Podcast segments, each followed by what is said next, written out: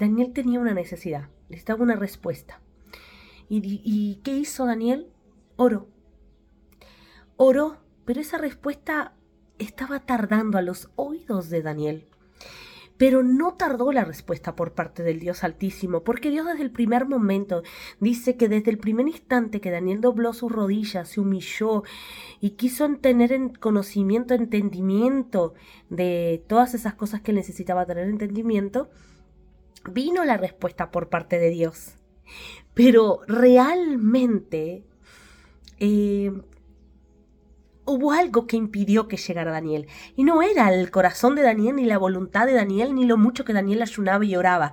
No, porque desde el primer día fue la respuesta. Pero había algo en el ambiente, había algo en el cielo que no lo dejaba pasar el ángel con la respuesta. ¿Y qué era?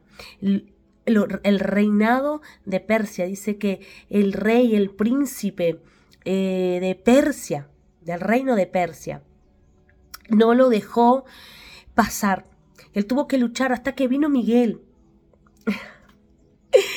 Miguel a ayudarlo. ¿Sabes? Hoy tenemos a Cristo, tenemos al Espíritu Santo que nos envía directamente del Padre la respuesta. Hay respuestas. Jesús responde, Dios responde.